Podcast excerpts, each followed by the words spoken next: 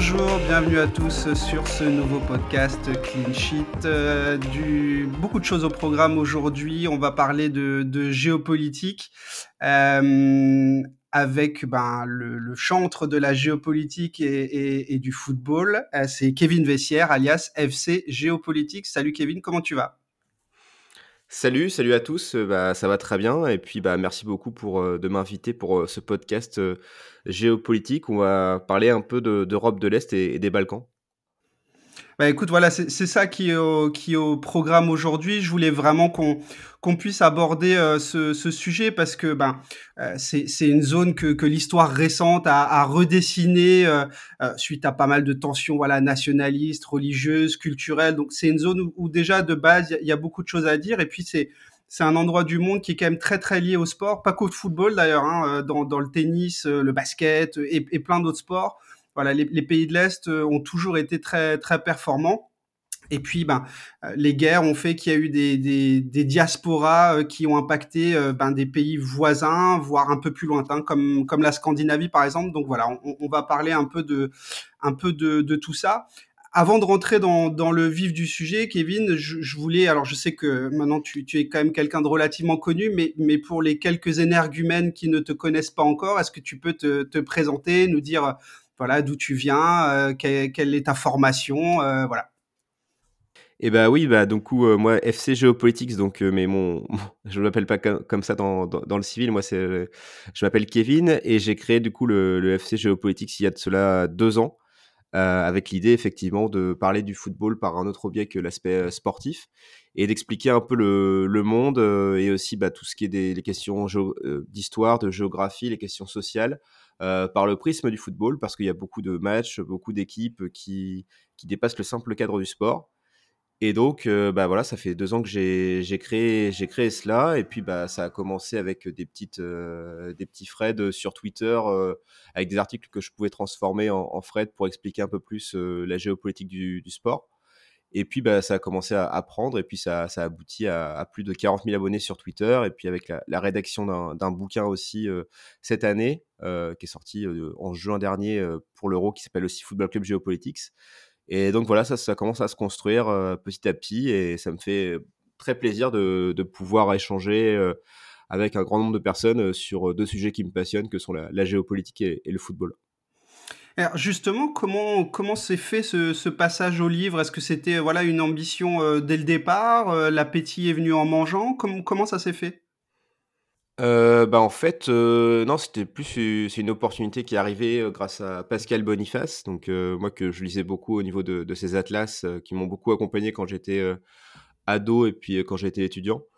Et euh, du coup, il m'a proposé, il m'a proposé, il m'a dit que mes Fred étaient, bien faits, etc. Et il m'a dit, bah, pourquoi est-ce que tu n'en ferais pas un livre? Moi, c'est juste que je connaissais pas du tout le monde de l'édition.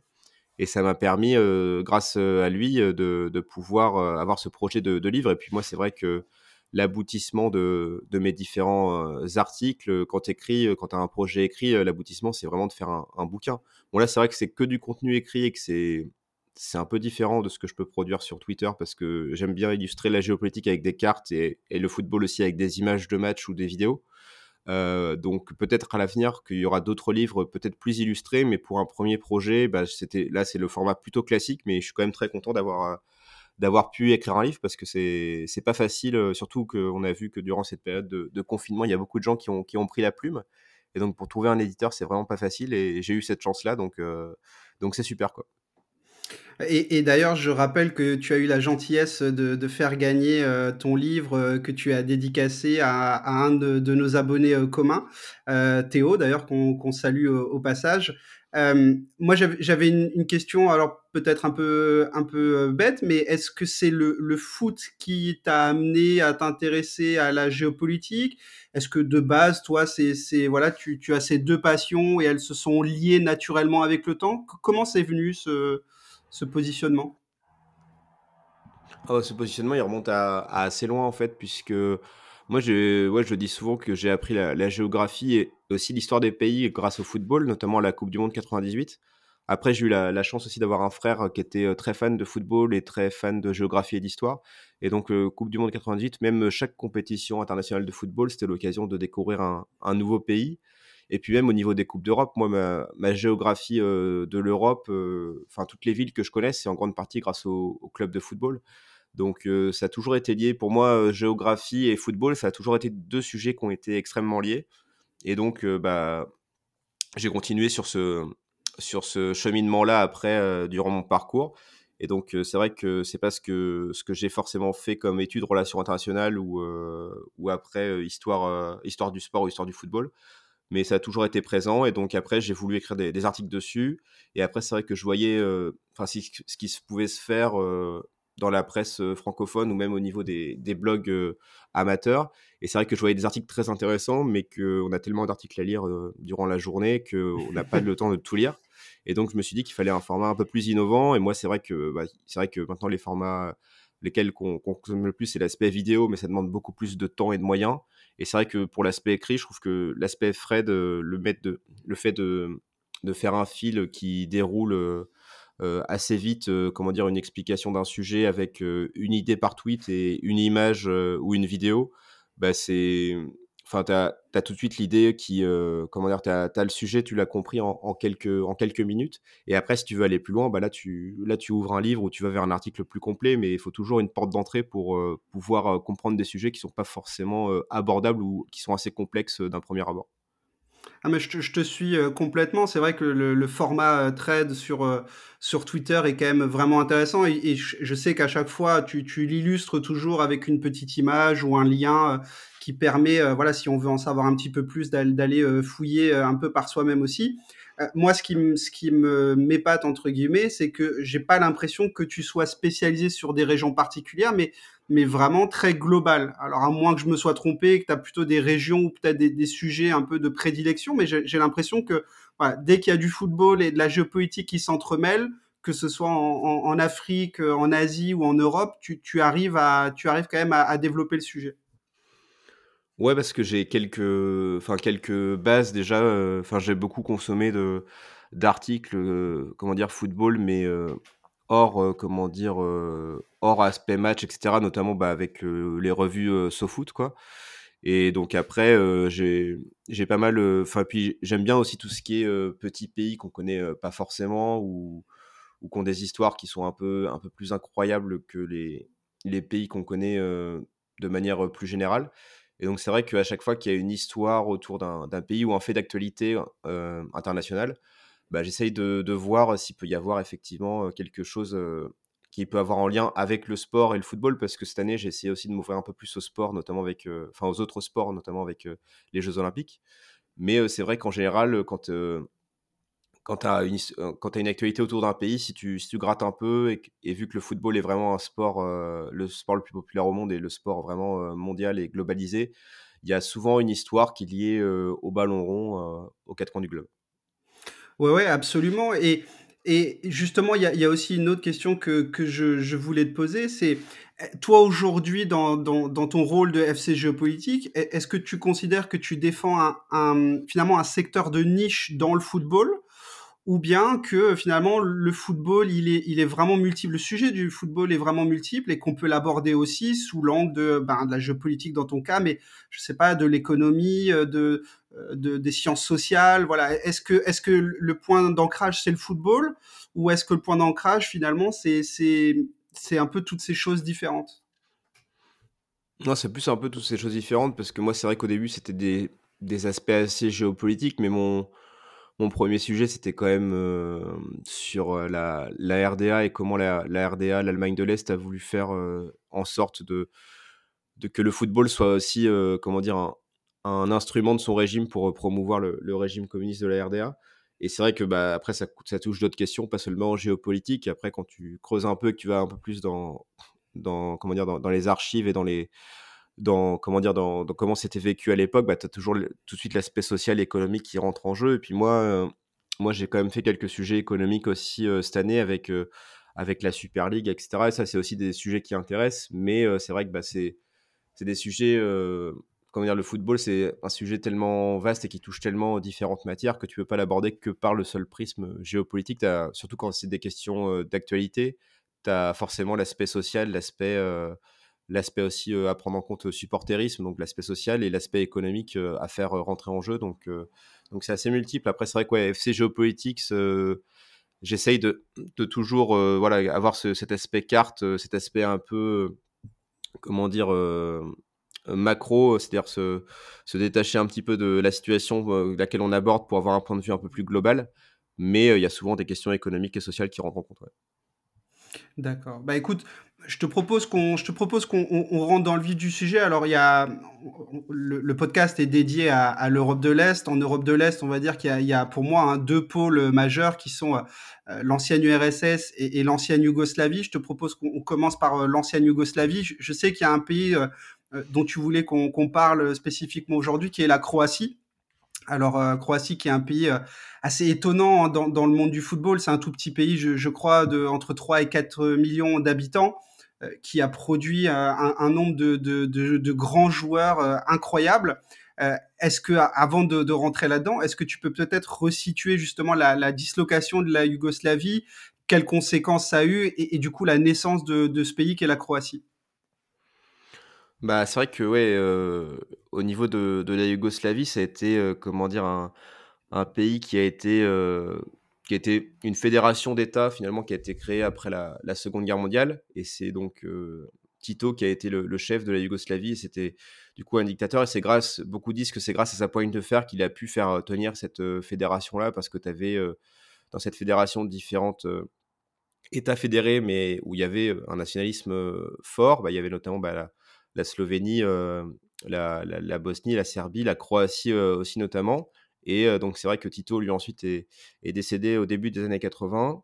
Et après, bah, enfin, ça conjugue plusieurs faits aussi, mais donc il y, a eu la mort effectivement de, Tito. Il y a eu le fait que durant les années 80, surtout la fin des années 80, il y a le, il y a le délitement de l'URSS, donc il y a beaucoup aussi de, il y a aussi tout ce mouvement des, peuples de nationalisme qui fait, qui commence à se mettre en place en Europe de l'Est. Et donc, ça a participé à cet éclatement de, de, la Yougoslavie, d'autant plus que au niveau de la, la République de, Serbie, eh ben c'est Slobodan Milosevic qui est, à sa tête et qui va vouloir, comment dire, promouvoir, promouvoir en fait que la Yougoslavie soit, comment dire, plus serbe et donc il va promouvoir la Serbie par rapport aux autres États fédérés. Et donc, avec ce mouvement, effectivement, d'émancipation des, peuples, bah, ça va faire que les premières. Et les premiers États fédérés de la Yougoslavie à vouloir être indépendants, être la Slovénie et la Croatie. Avec la Slovénie, ça, va un peu mieux se passer parce qu'il va y avoir une, guerre, mais assez, courte. En revanche, avec la, Croatie, euh, va y avoir une guerre qui va être beaucoup plus importante. Et euh, bah, voilà, ça va, notamment aussi, euh, comment dire, dériver sur le terrain du, football, puisqu'il y aura un, match au début des années 90 entre le Dynamo Zagreb et, euh, l'Étoile Rouge de Belgrade au stade Maximir de Zagreb. Et pour, donc le match va dégénérer parce qu'il va y avoir une bataille entre les supporters. Et là, c'est vrai que ce que va titrer bon, la presse, mais bon, ça, ça va être un peu trop. Enfin, comment dire, les, les Brest étaient déjà là avant que la situation n'éclate dans le stade, mais ils vont dire que ça va être un peu le coup d'envoi de la guerre du, du, de Yougoslavie, de l'éclatement de la Yougoslavie mais euh, c'était déjà c'était déjà acté que la Yougoslavie allait exploser parce que il y avait plus euh, il y avait un il y avait comment dire il y avait un leader qui voulait promouvoir un État fédéré par rapport aux autres et parce qu'il y avait ce mouvement d'émancipation des peuples mais c'est vrai que le football va, jouer un rôle important parce que ça va être euh, ça va être par le football ou même par d'autres sports notamment avec la Croatie avec le basket qu'on va pouvoir promouvoir le, le, nationalisme des, différents peuples qui, vont accéder à l'indépendance. Et comment se construit euh, justement cette équipe? Donc la, Croatie devient indépendante en, en 91, si je dis pas de bêtises. Euh, dès 96, donc dès l'Euro 96, puis ensuite à la Coupe du Monde 98, on a affaire à une équipe très performante. Euh, comment se forme l'équipe de Croatie? Parce que je prends quelques exemples, mais, par exemple Mario Stanic euh, n'est pas croate, il est né à Sarajevo en Bosnie. Prozineki est né en Allemagne d'une mère serbe. Des joueurs comme Goran Juric ou, ou viennent de Bosnie, Kozniku vient du Kosovo, donc il y a, encore, on va dire, c'est des quelques restes en fait de, cette ancienne Yougoslavie. Comment se monte cette équipe de Croatie euh, à la fin des années 90 euh, après, bah, pour les, les, cas spécifiques que tu as évoqués, j'ai pas forcément l'histoire qui est derrière associée. Par contre, pour Mario Stanic, je connais un peu plus parce que je, je, connaissais bien le joueur quand il jouait. Euh, enfin, je, je, le je le connaissais bien quand j'étais jeune parce que je suivais pas mal Chelsea.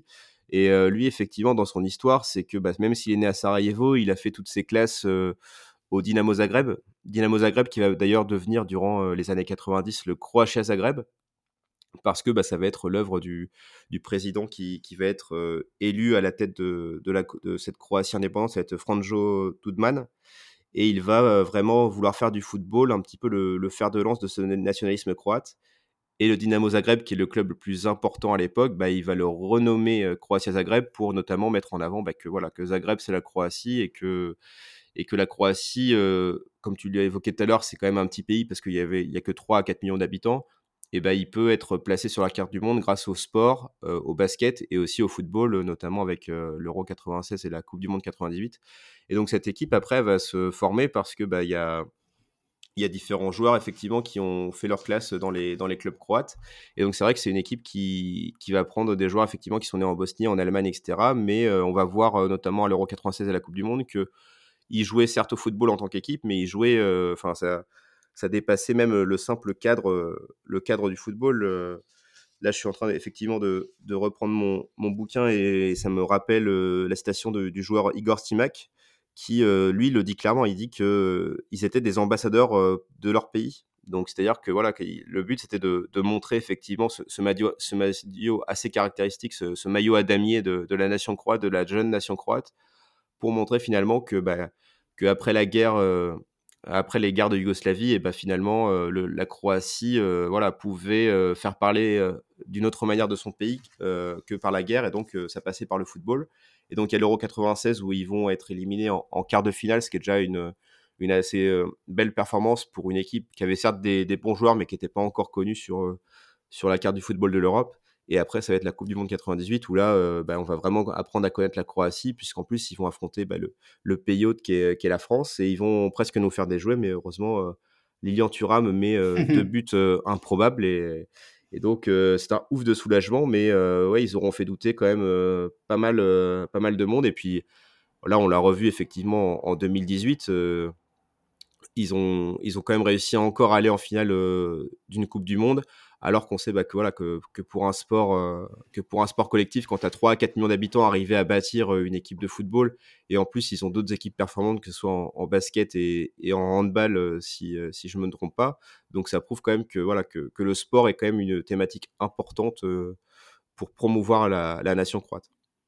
Ah, mais c'est clair que, dès qu'on parle de la Croatie, on, peut vraiment parler d'un miracle sportif, parce que euh, un pays avec si peu d'habitants, alors le seul exemple euh, un peu similaire que je peux avoir en tête avec autant de talent, euh, ce serait l'Uruguay. mais là, je ne sais pas s'ils sont aussi performants dans d'autres sports que dans le football, mais pareil, c'est un petit pays entre 3 et 4 millions d'habitants qui arrive au fil des années à sortir vraiment de beaucoup, beaucoup, beaucoup de, joueurs de grands talents je reviens sur un point que tu as abordé et qui, moi, m'intéresse particulièrement. C'est vrai que pour des nations jeunes, comme, comme pouvait l'être la Croatie à la fin des années 90, euh, finalement, les, les, sportifs et, en l'occurrence les, footballeurs euh, deviennent une sorte de euh, d'ambassadeurs politiques qui expriment la fierté nationaliste et le sentiment nationaliste naissant. Euh, est-ce que, euh, est-ce que tu as connaissance de joueurs croates qui ont entre guillemets un peu euh, franchi cette limite et qui se sont investis de manière plus sérieuse en politique? Là en tête, non, j'ai pas forcément d'exemple. Après, bah, comme tu l'as évoqué, c'est que moi effectivement j'ai j'ai pas forcément une, une thématique particulière où je où je suis expert du sujet, donc peut-être qu'il y a des exemples là-dessus, mais j'ai plus un point de vue global sur la situation. Mais euh, au niveau de la Croatie, non, c'était plus effectivement, euh, comme je l'évoquais tout à l'heure, c'était plus le, le, président croate euh, Franjo Tudman qui était lui, lui était déjà, comment dire, une figure politique, mais il s'est beaucoup mis en scène avec le football pour montrer que voilà, c'était le premier supporter de la Croatie, mais que l'équipe de football de Croatie représentait bien plus que cela. Et bah aussi effectivement même au-delà de, au-delà des joueurs croates de 98, il y avait aussi l'entraîneur Blazevic pour qui je pense que le, public français a eu une, une affection particulière puisqu'il avait il avait mis ce, ce képi en hommage, je crois. C'était un gendarme qui avait été blessé lors, lors d'un match au stade, au stade Bollard. Mais là, là, je fais appel à mes souvenirs, donc c'est pas forcément sûr qu'il soit, qu'il soit, qu'il soit bon. Mais oui, c'était un match au stade Bollard, je crois, durant la Coupe du 98 où un gendarme avait été blessé. Et lui, il avait porté un képi, du coup, en hommage. Et donc, ça, ça participe aussi au fait que, voilà, que que la Croatie voulait vraiment faire de, cette Coupe du Monde euh, une compétition où, euh, le pays était en, avant de, manière positive. Tout à fait. Bon, ensuite, Slaven Bilic est passé par là et, peut-être a, terni un peu l'image des Croates, on va dire de manière temporaire dans l'esprit des Français, puisqu'il nous a privé de l'euro blanc euh, en finale. on va passer de la, Croatie à un autre pays que, tu voulais qu'on aborde aussi, qui est le Kosovo. Euh, qui est un pays qui est indépendant depuis 2008. Euh, Donc, euh, je ne sais pas si c'est le pays qui a l'indépendance la plus récente dans, dans la zone. ça, tu pourras nous le dire. Mais ah, pareil, c'est une histoire assez compliquée, le Kosovo, qui mêle la Serbie, l'Albanie aussi. Est-ce que tu peux nous, nous, retracer un peu l'histoire de, de, ce, de ce pays? Oui, ben là, pour le coup, le Kosovo, tout à l'heure, on parlait de la Yougoslavie. Et donc, le Kosovo, ce n'était pas un État fédéré de la Yougoslavie, mais c'était une province une province autonome. Et donc, effectivement, bah, comme on l'avait évoqué avec la mort de Zito dans les années 80, avec cette, cette vague de nationalisme, il y a effectivement au Kosovo, dans les années 80, il y a eu des, vagues de manifestations pour pouvoir être, être indépendant. le seul problème, c'est que cette, situation va être plus tendue entre la, la Serbie et le Kosovo qu'avec d'autres pays, même si, bon, effectivement, les guerres de Bosnie vont aussi faire pas mal de morts. Mais le Kosovo, c'est pour, pour les Serbes, c'est vraiment le, le territoire historique, comment dire, de, de, la nation serbe, parce qu'il y a eu une bataille entre, entre le royaume de Serbie et, et l'Empire ottoman dans les années 1400. Et donc, voilà, il y, y, a cet aspect historique, culturel qui est quand même assez important. Donc, c'est pour ça que finalement, la, la Serbie, après, après les guerres de Bosnie, va vouloir récupérer le Kosovo, mais il va y avoir l'intervention de, de l'OTAN. Et donc, finalement, bah, le Kosovo va avoir un statut, comment dire, un petit peu indéterminé de la fin des années 90 à, à 2000. Et ça va être en, 2000, en 2008 qu'ils vont, du coup, déclarer leur indépendance. alors que finalement, enfin, ils le déclarent de manière un petit peu, comment dire, pas unilatérale, mais le Kosovo était sous l'égide de l'ONU. Et donc, c'est vrai que l'ONU, je pense que essayer d'avoir un statut, essayer de faire du Kosovo, euh, comment dire, une indépendance qui soit plus acceptée par la Serbie, mais le Kosovo a déclaré son, son indépendance. Et donc, euh, bah, la Serbie n'a toujours pas reconnu cette indépendance, notamment aussi avec ses alliés que sont la, Russie. Et donc, euh, c'est vrai que le Kosovo est indépendant pour certains États, mais pour d'autres, non. Et donc, c'est vrai que c'est une bataille diplomatique depuis 2008 pour que le, Kosovo fasse reconnaître son indépendance. Et ça va passer notamment par le football, puisque bah, depuis, depuis 2016, eh ben, le Kosovo est membre de la FIFA et de l'UEFA, ce qui lui permet du coup d'affronter d'autres nations et donc euh, de promouvoir son, drapeau et donc euh, de, montrer que, voilà, que le Kosovo existe sur, euh, la carte du monde. Et voilà, ils ont failli se qualifier pour d'ailleurs pour l'Euro, mais c'est finalement un autre jeune pays qui s'est qualifié à sa place puisqu'il les avait battus. Je dis jeune parce que c'est la Macédoine du Nord et qu'on on connaît, on connaît tous finalement la Macédoine depuis assez longtemps, mais la Macédoine du Nord, c'est aussi un autre cas que j'évoque dans le bouquin. C'est un pays jeune parce qu'ils ont changé leur nom de Macédoine en Macédoine du Nord parce qu'il y avait un imbroglio diplomatique avec la Grèce. Et donc voilà, on voit que finalement dans cette région, bah, le, football, c'est plus que, que, du football, c'est vraiment une question de, comment dire de d'existence d'existence internationale parce que bah, c'est effectivement c'est des pays qui ont en général 2 à 3 millions d'habitants et que bah, le sport ça demeure la, meilleure fenêtre d'exposition pour promouvoir son drapeau et et, et, son pays, surtout dans le cas du Kosovo, qui est pas reconnu pleinement indépendant par, par l'ensemble des États du monde. C'est alors la, la, transition est toute faite puisque effectivement c'était une de mes de mes questions suivantes. Alors il euh, y, a aussi un lien entre le, Kosovo et, l'Albanie que je, voudrais que, tu expliques, puisque bah, la guerre a été, euh, a été euh, très dure, enfin le bilan de la guerre a été très dur, notamment pour les Albanais qui ont, qui ont soit péri, soit ont été forcés à l'exil. J'avais fait un, article qui parlait de d'Igli l'ancien joueur et, directeur sportif de la Lazio actuellement, qui, qui, avait, fait des, des, prises de position assez fortes à l'époque, qui avait également proposé son aide aux, expatriés albanais. donc ma première question, c'est est-ce que tu peux rappeler aussi le, conflit qui oppose, qui a opposé les, Kosovars aux Albanais? Et est-ce que le, football, est-ce que tu as des exemples précis de moments où le football a, permis, alors que ce soit en termes de, de médiatisation ou euh, euh, d'attirer l'aide internationale ou, politique ou, voilà ou d'alliance avec d'autres pays, quel a été le rôle du football aussi à, ce moment-là? Oui, tout à fait. Bah, en fait, le, cas du Kosovo, c'est que c'est un, pays à majorité, euh, à majorité albanophone. Et pour le coup, c'est vrai que bah, le Kosovo a toujours été plus proche de l'Albanie que, que, de, que de la Serbie, même si au Kosovo, tu as aussi une majorité serbe, une minorité serbe pardon, dans, dans le pays. Et donc, c'est pour ça notamment bah, que le Kosovo voulait être, voulait être indépendant. et donc, bah, effectivement, après, la, après la guerre, et même encore aujourd'hui, parce que le Kosovo, bien qu'il soit indépendant, ça reste un pays relativement pauvre et puis, tu as beaucoup de problèmes aussi de, de visa vis-à-vis des, vis-à-vis des Kosovars, puisque bah, voilà, vu que tu n'es pas reconnu par l'ensemble des États, euh, ça pose toujours des difficultés. Et puis que la Serbie aussi euh, euh, fait en sorte aussi de, d'avoir une campagne diplomatique vis-à-vis d'autres États pour qu'ils reviennent sur la reconnaissance du Kosovo. Bah, ce qui fait qu'il y a encore beaucoup de Kosovars qui, qui choisissent plutôt l'exil que de rester au Kosovo pour un avenir meilleur. Et puis ça donne effectivement des, exemples de joueurs comme Shakiri ou Xhaka qui, qui sont du coup de nationalité suisse mais d'origine kosovare et qui, dès que comment dire, l'équipe s'est créée en 2016, ils ont voulu promouvoir le Kosovo en tant que nation à travers le football. Et ils ont même voulu pouvoir jouer avec cette équipe du Kosovo. Bon, là, pour le coup, c'était pas possible parce que la FIFA a très vite, comment dire, poussé le haut là parce que derrière ce cas-là, vu que Shakiri Xhaka avait déjà été sélectionné avec l'équipe de Suisse, et eh ben, il pouvait, comment dire, pouvait y avoir un, précédent et donc ça aurait pu causer, comment dire, d'autres revirements pour d'autres situations. Mais c'est vrai qu'on l'a vu notamment, mais je crois que c'était un, un Suisse-Serbie à la, à la Coupe du Monde 2018. Mais là, je suis encore rappelé à mes souvenirs. Et où tu as effectivement Shakiri qui, qui marque un but et qui mime qui mime comment dire un aigle quand il marque. Donc c'est le comment dire c'est l'aigle qui est présent sur le, drapeau albanais donc et qui du fait clairement référence au Kosovo.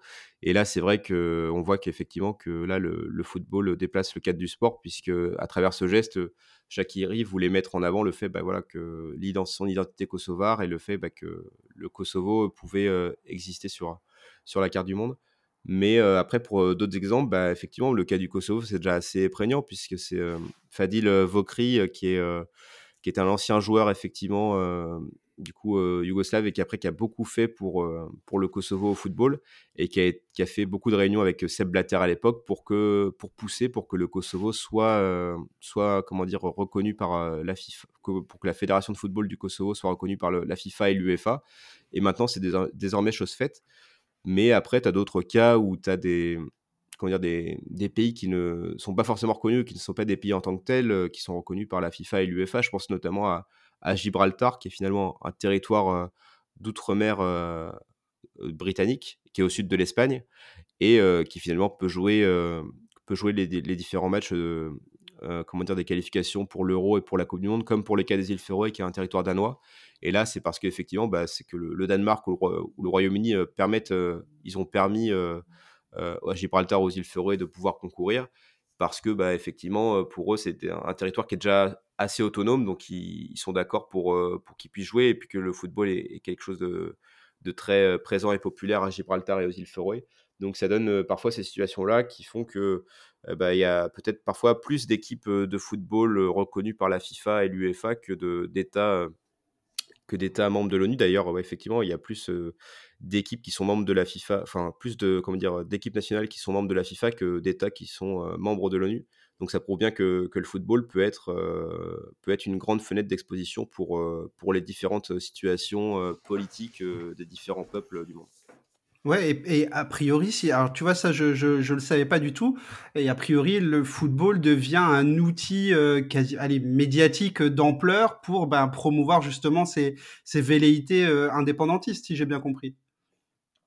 Ouais, c'est ça. Après, c'est enfin, tout dépend le, cadre toujours, parce que c'est vrai que la FIFA et l'UEFA sont toujours, comment dire, assez prudents sur les, sur les situations qui peuvent vraiment basculer sur le terrain politique. Après, effectivement, le, la FIFA et l'UEFA, quand ils ont reconnu le, quand ils ont admis le Kosovo, c'était pas forcément pour comment dire pour l'aspect politique. C'est plus toujours dans cette idée de faire en sorte qu'il y ait le plus de, le plus comment de, fédérations qui soient membres de la FIFA ou de, de l'UEFA et que le, football puisse être joué partout mais voilà dès qu'il y a des situations politiques qui sont comment dire vraiment où il y a vraiment beaucoup de tensions là pour le coup ils sont ils sont beaucoup plus fébriles sur cette question parce que bah, ils savent que bah, ça peut impliquer d'autres d'autres problématiques et puis ils veulent pas se mettre en, difficulté avec les, fédérations ou dans le cas de la FIFA avec les confédérations. Donc voilà, quand parce que là pour le Kosovo c'était entre guillemets plus simple pour eux parce que le Kosovo était reconnu par par des États importants du monde occidental, que ce soit la, France ou les États-Unis. Mais quand c'est d'autres situations politiques plus complexes, là pour le coup, bah, ils sont beaucoup plus, ils sont beaucoup plus fébriles sur cette question-là. Ouais, et ce qui, ce qui moi me frappe, c'est que finalement, euh, l'Europe reste encore un continent en construction. Euh, les, les, le, le, concept d'État-nation euh, vient, enfin, né dans, dans euh, au 19e siècle. Aujourd'hui, on est, on est plus de 200 ou 300 ans plus tard. Euh, on voit qu'il y a toujours des pays qui se fondent sur ce sentiment justement de euh, d'État-nation, alors que ce soit par, par, par une culture euh, identitaire liée ben, à la culture, à la religion, à des origines. moi, je trouve, je trouve, ça assez dingue et, je pense qu'on n'aura pas assez d'un podcast. Il y en aura peut-être un deuxième, le temps le dira, mais il y a, y, a, y, a, quand même encore beaucoup de mouvements sur, sur le continent européen. Et justement, je, je voulais qu'on bascule aussi un petit peu, encore un peu plus à l'est. Euh, et qu'on aborde par exemple le sujet de, de la Crimée, euh, qui est aussi un sujet euh, assez, assez sensible et assez compliqué. Est-ce que, est que tu peux nous le resituer et est-ce que tu peux nous expliquer un peu les, les enjeux avec la Crimée? Ouais, tout à fait. Bah, en fait, bah, la Crimée, ça a été.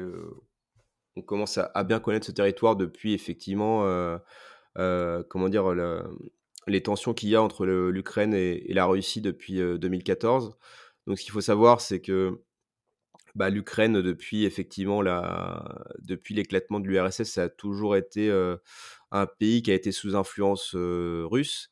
Mais après, c'est vrai qu'ils ont essayé de se détacher de cette influence russe avec, avec effectivement la, comment dire, la, fameuse révolution orange dans, les années 2000 pour, pour pouvoir effectivement avoir une Ukraine qui soit plus sous, influence russe et qui soit véritablement indépendante.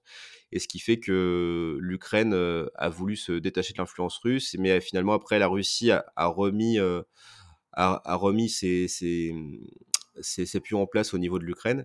Et par contre en 2014 ça a basculé de nouveau parce que bah, tu as eu beaucoup de manifestations, notamment bah, c'est la révolution de, de Maïdan, donc, qui est une place emblématique de cette révolution en 2014, où les Ukrainiens pro-européens ont manifesté pour, voilà, ils avaient envie de rejoindre l'Union européenne.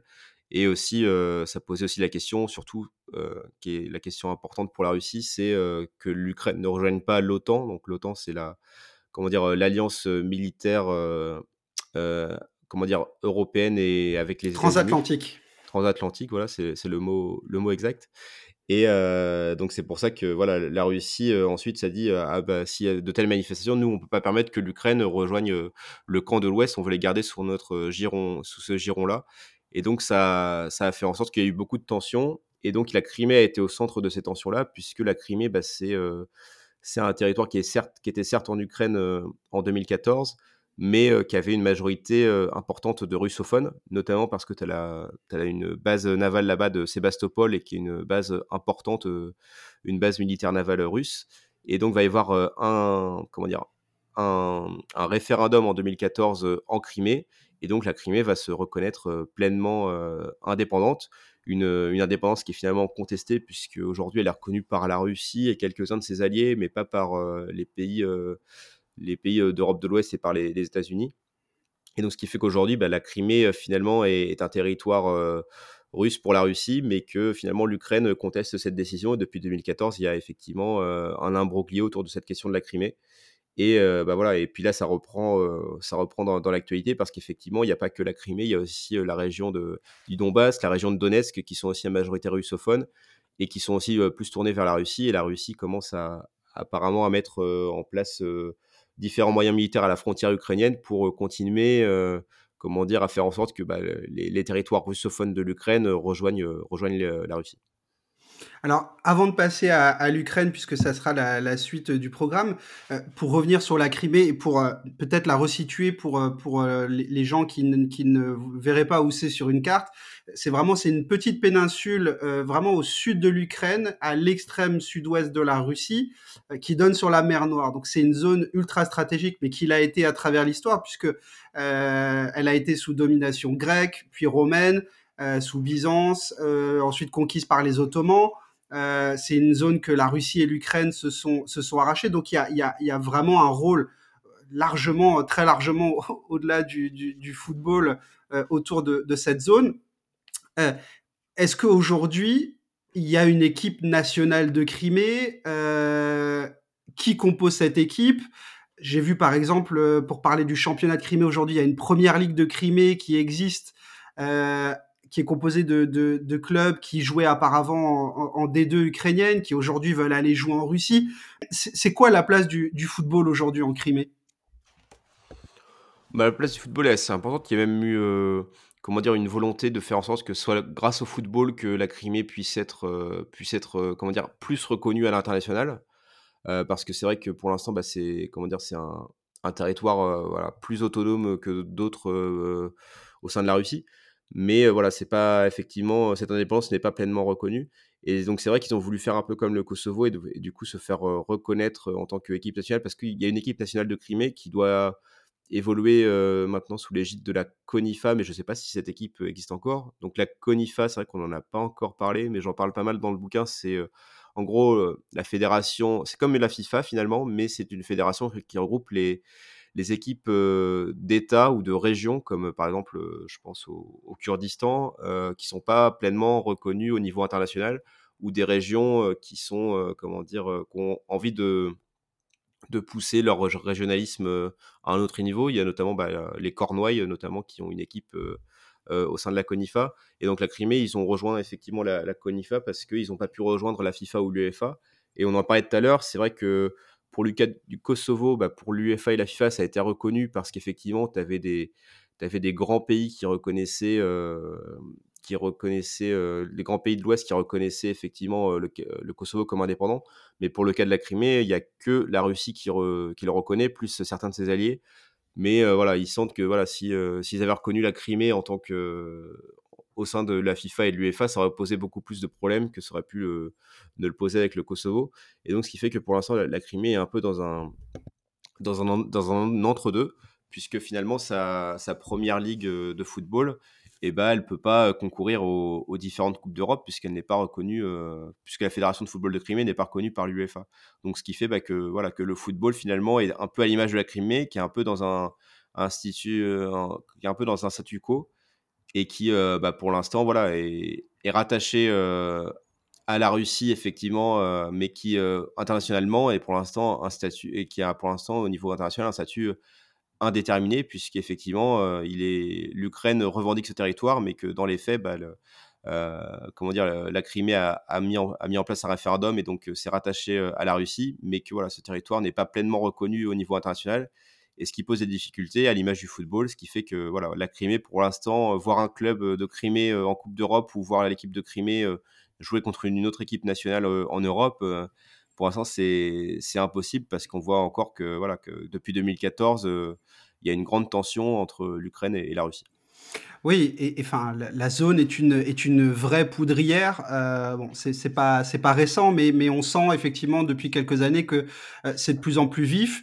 Et tu en parlais tout à l'heure euh, pour, pour, rentrer cette fois-ci en Ukraine euh, particulièrement, un club que, que tout le monde connaît euh, aujourd'hui, qui est le Shakhtar Donetsk, euh, qui est situé dans la région du, du Donbass. par exemple, le Shakhtar aujourd'hui ne peut plus jouer dans son, dans son stade qui a à peine une dizaine d'années Euh, ça fait depuis 2014 qu'ils sont obligés de jouer, alors soit à Kharkiv, euh, désormais à Kiev, ce qui est quand même le, le comble, puisque c'est comme si on obligeait, par exemple, je sais pas, Marseille à jouer au Parc des Princes. Euh, Est-ce que tu peux nous expliquer ce qui, s'est passé dans, cette région du Donbass pour qu'on puisse comprendre un peu pourquoi aujourd'hui ben, les joueurs du Shakhtar ne peuvent pas jouer à domicile? Bah Pour la, région du Donbass, c'est un peu comme la région de, de Lugansk, hein, c'est-à-dire que c'était des régions à majorité euh, russophone. Et donc, ce qui fait que, voilà, effectivement, quand, quand il y a eu ces tensions entre Ukraine et Russie, finalement, il y avait un choix à faire entre le camp occidental ou, le camp russe. Et donc, la majorité enfin, la majorité russophone a, a, voulu. Bon, après, parfois, il y a aussi des, des, faits qui sont mis en avant sur le fait que, que la Russie a aussi bah, voilà, militarisé parfois les, les pro-russes pour, pour pouvoir garder ces régions sous, son, sous son influence. Mais en tout cas, ce qui est sûr, c'est que voilà, c'est qu'aujourd'hui, ces régions-là sont, sont plus pro-russes que pro-occidentales. Et que c'est vrai que bah, les, autorités gouvernementales ukrainiennes aujourd'hui sont plus tournées vers, vers l'Europe de l'Ouest mais que bah, y a, voilà, que toutes ces régions-là, elles sont plus tournées vers, vers la Russie. Et puis on le voit encore aujourd'hui, ça va peut-être que cette situation-là n'est pas finie et va continuer. Il va peut-être y avoir d'autres régions qui vont passer effectivement sous, sous la coupe des pro-russes, parce qu'on voit effectivement que l'Ukraine c'est un territoire stratégique, c'est un territoire euh, charnière entre effectivement ces deux modèles, modèle occidental et, modèle de l'est et modèle russe. Et donc, euh, cette situation n'est pas finie. On aura peut-être d'autres régions qui vont effectivement euh, être poussées vers, euh, vers la sécession et qui vont vouloir plus se rapprocher de la Russie que, que vers effectivement le, territoire ukrainien. Est-ce qu'il y aura peut-être aussi des, des, cas un peu comme, comme Luhansk? Alors, si j'ai bien compris, euh, depuis maintenant 2014, c'est une province qui s'est autoproclamée indépendante. Alors, je ne sais pas si les, cette indépendance a été reconnue et par l'Ukraine et par la Russie. Euh, c'est une région qui est proche du Donbass, donc qui est exposée au, même phénomène. Est-ce que tu penses que, déjà, est-ce que tu peux rappeler le, cas particulier de Luhansk et est-ce que tu penses que ça peut faire des émules? Euh, bah, je pense que oui. Enfin, je pense que bah, là, comme on le voit avec la situation qui est qui est euh, encore sur euh, sur euh, encore assez tendu. effectivement, je pense que tu pourras avoir d'autres régions ukrainiennes qui vont peut-être s'auto-proclamer parce qu'elles savent qu'elles vont avoir le, soutien de, la Russie derrière. Après, pour le cas de, de Donetsk et de, de Lugansk, par exemple, voilà, elles ont, elles sont comment elles sont, elles ont des équipes aussi nationales. Bon, après, elles ont, elles n'ont pas forcément autant de matchs que les autres équipes de la CONIFA, mais elles ont rejoint la CONIFA notamment bah, pour montrer que, que, elles ont, que ces régions-là ont une identité propre. Et donc, on sera peut-être amené à voir euh, peut-être euh, d'autres équipes euh, sur ce papier-là. Après, voilà, tu peux créer une équipe nationale et la faire reconnaître par la, par la CONIFA. Mais bon, voilà, ça fait pas tout. Après, il faut quand même la faire jouer, cette équipe. Et puis, ça dépend dans quelles conditions, surtout quand tu es dans une région assez tendue où, où c'est encore, voilà, c'est encore des, des, zones de guerre là-bas. quoi. Mais effectivement, ouais, on verra à l'avenir. Mais ce qui est sûr, c'est que, c'est que cette situation n'est pas finie. Et comme le montre l'actualité récente, effectivement, le cas entre la Russie et l'Ukraine, on verra sans doute d'autres soubresauts dans ce, dans ce conflit-là. Eh ben, merci Kevin, en tout cas pour, euh, pour toutes ces explications. J'espère que ça aura donné en fait envie à, tout le monde bah, de se plonger un peu dans, dans l'histoire euh, très riche euh, et, et, toujours vivante euh, de, de cette zone. Je pense qu'il y a tellement de choses à dire et, et, et peut-être qu'on se reverra euh, dans, dans, pas très longtemps pour continuer à en parler parce que c'est vraiment des choses moi qui me qui, qui m'intéressent et, j'espère que ça intéressera les, les auditeurs on va essayer de conclure en, en parlant peut-être un peu plus euh, là de, de, toi et de tes projets euh, pour 2022. Alors déjà, j'ai peut-être, je l'ai peut-être pas mentionné en introduction, mais tu fais partie du grand euh, gang des Girondins qui euh, euh, qui sévit sur Twitter. Euh, est-ce que tu peux nous déjà est-ce que tu peux nous parler un peu de ça? Parce que j'ai reçu euh, j'ai reçu Adrien alias Scipionista la dernière fois qui fait aussi partie euh, de, ce gang là. Vous êtes combien et qu'est-ce que vous faites tous là sur Twitter?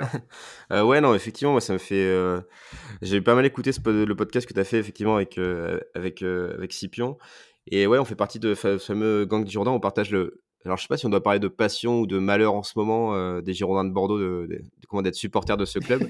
Même si euh, effectivement, euh, à l'heure où on enregistre ce podcast, ils ont ils ont gagné 10-0 contre le club de Mayotte en Coupe de France, donc ça, ça fait plaisir. Mais ouais, non, je sais pas combien on est, mais on est pas mal. On, est pas mal à être à, à partager notre notre souffrance commune, donc ça fait plaisir. Je pense que c'est pour ça on, on, a besoin de soutien, donc on se retrouve tous sur Twitter. Mais après non C'est les Girondins anonymes en fait, euh, Twitter Ouais, maintenant, c'est ça? Bah, ouais, non, mais Ça bah, tu vois que tu, tu vois que tu vois finalement que Adri, il est, il est sous pseudo sur Twitter, donc c'est pour ça il est anonyme. Moi, moi aussi, tu vois, je, je suis au FC Géopolitique, c'est pour ça, c'est pour, euh, c'est pour pas qu'on soit reconnu. Mais euh, ouais, non, moi après, ma passion pour les Girondins, ça remonte, euh, ça remonte à, à 96. J'avais pas beaucoup de souvenirs avec la Coupe UEFA et ce retournement de situation contre contre l'AC Milan, mais euh, ça, ça en fait partie parce que je regardais ça, ça de loin. Mais c'était plus euh, le titre en le titre avec les, Girondins de Bordeaux euh, euh, en, en, 99 avec euh, ce retournement de situation contre, contre Paris et puis le but de Duno qui donne le titre aux Girondins. Donc ça, ça a été quand même la, grosse période. Puis après, ça a continué avec Laurent Blanc. Bon, après, depuis Laurent Blanc et le, titre avec la bande à Marwan Chamak et Gourcuff, c'est plus compliqué.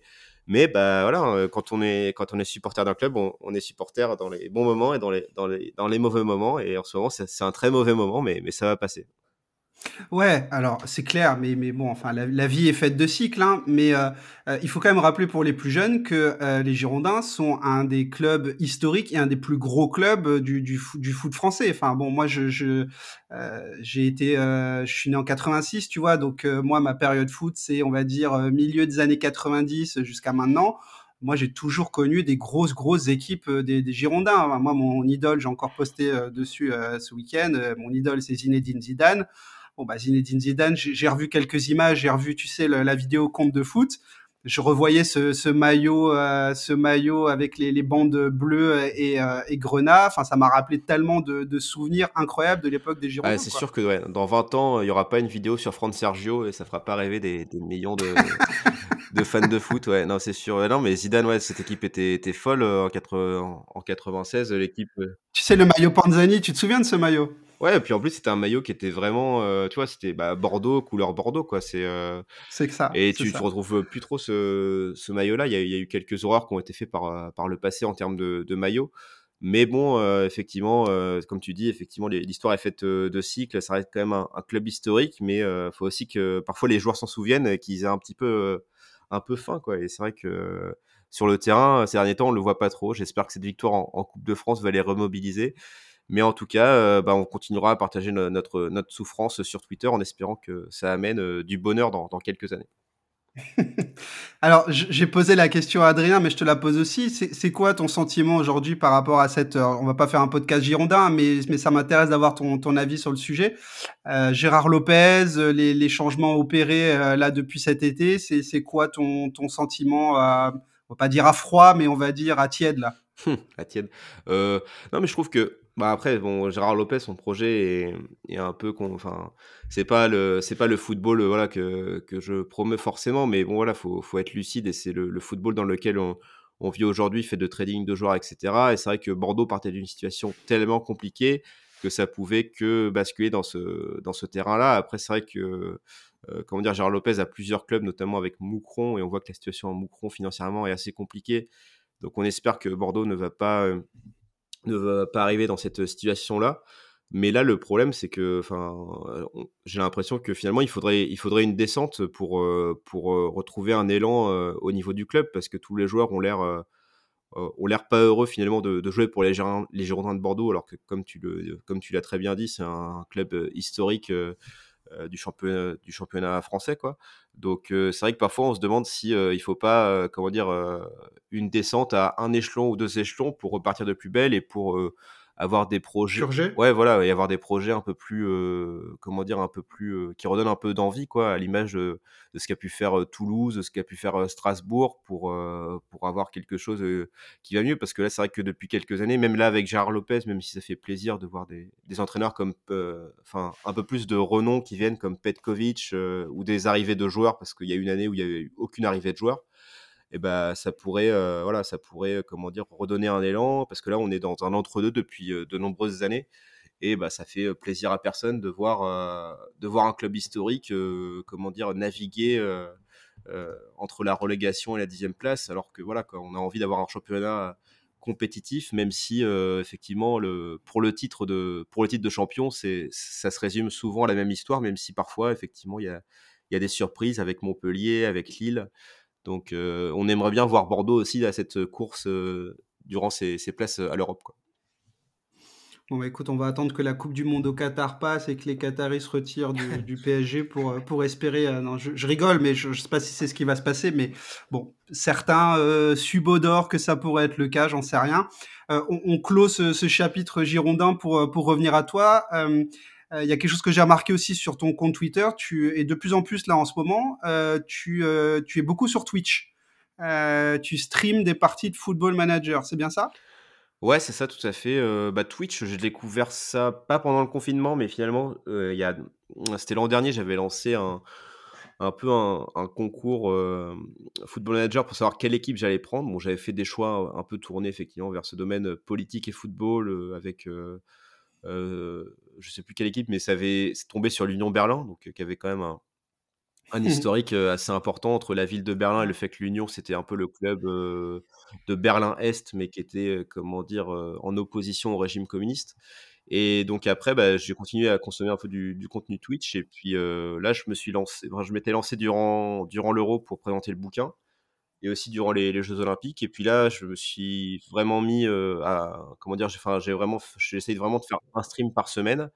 Et c'est vrai que je prends, bah, je prends l'aspect, comment dire, heu, je prends un jeu effectivement parce que ça fait un fil rouge et ça permet de de pouvoir discuter avec, heu, avec la communauté autour, autour de ce fil rouge. Parce qu'il y aurait que moi devant la la caméra durant une heure ou 2 heures, ça pourrait être très long, surtout quand tu commences sur Twitch et que tu as pas forcément beaucoup d'interaction avec le chat et donc là, ouais, fait des parties de Ouais. Football Manager mais heu, effectivement, comme je consomme pas mal de Twitch, je vois beaucoup de parties avec des clubs et c'est vrai que, bah, je me suis dit: «Bah, pourquoi est-ce que ne ne pas revenir, heu heu, avec l'aspect sélection nationale que je voyais pas trop?» bon, c'est vrai que le jeu s'y prête moins, mais ça fait des parties sympas. La dernière, c'était avec le Sénégal, où on a terminé, finaliste de la coupe du monde, face à l'Uruguay et là, on est reparti, pour, une, heu, comment dire? Pour une qualification pour la coupe du monde avec, avec l'Écosse. Bon, ça donne, plus de possibilités au niveau de des possibilités de Twitch parce que, bah, l'Écosse, tu as, comment dire? Beaucoup plus un imagi enfin, tu as beaucoup plus, heu, comment dire? Heu, un imaginaire à travailler avec le sport, avec,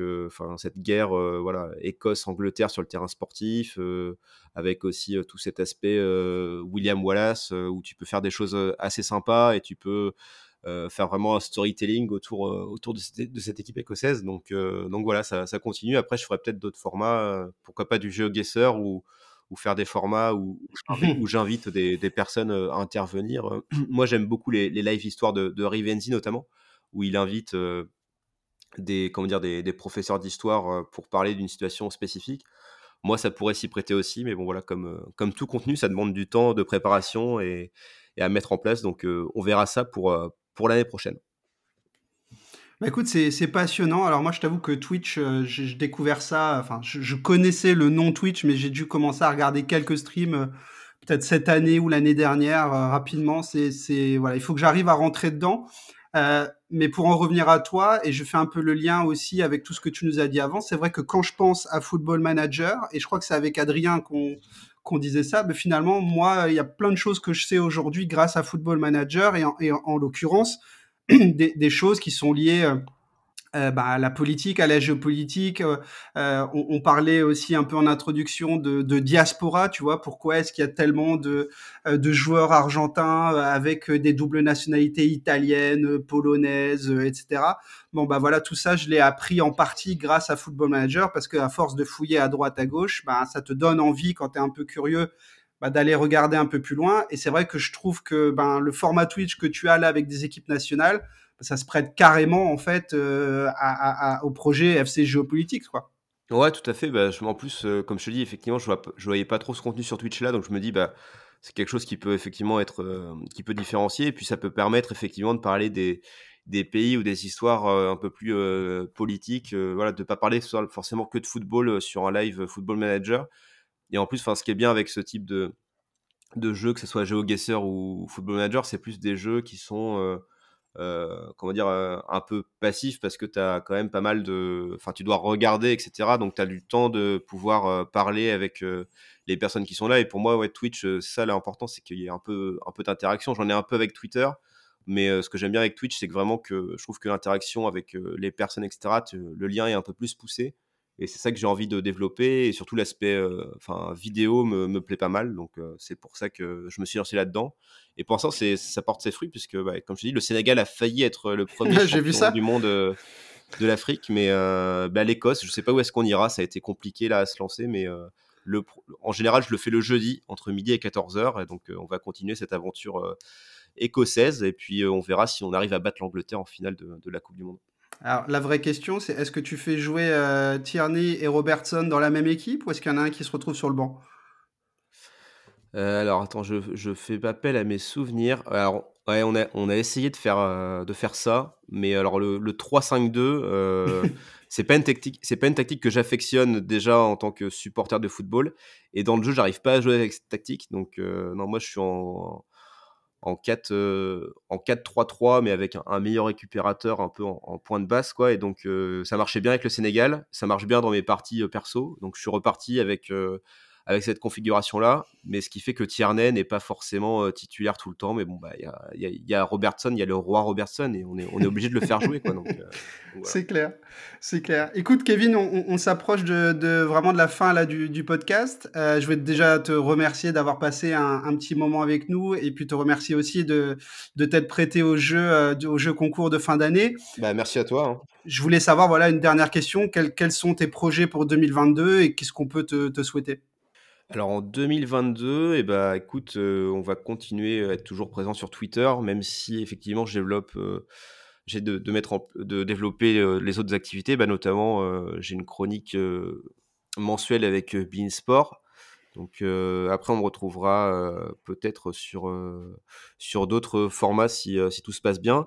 Et après comme je t'ai dit tout à l'heure, moi effectivement j'ai plus envie de développer l'aspect vidéo et de vouloir mettre en place un peu ces, ces threads sous, sous, format vidéo. Donc ça, ça prend beaucoup plus de temps. C'est vrai que l'aspect Twitch, c'est un premier pas, mais c'est beaucoup plus simple de faire un stream que de faire une, une vidéo YouTube de qualité parce que bah, YouTube, c'est déjà un niveau assez haut en termes de vidéo de qualité. Donc si tu veux que, que ça soit vu et regardé, que ça y ait la même, comment dire, le même contenu de qualité que tu trouves dans, dans, les frais que tu le retrouves en vidéo. Ça demande un peu de temps de préparation, mais, euh, mais c'est bon, les, les vacances, euh, les, les, périodes des fêtes vont, vont être propices euh, à cette préparation-là. Puis on va essayer de mettre ça en place en 2022. Et puis en 2022, si tout va bien, il y aura peut-être un, un, petit frère au, au, livre Football Club Geopolitics. Donc, donc à voir ça aussi.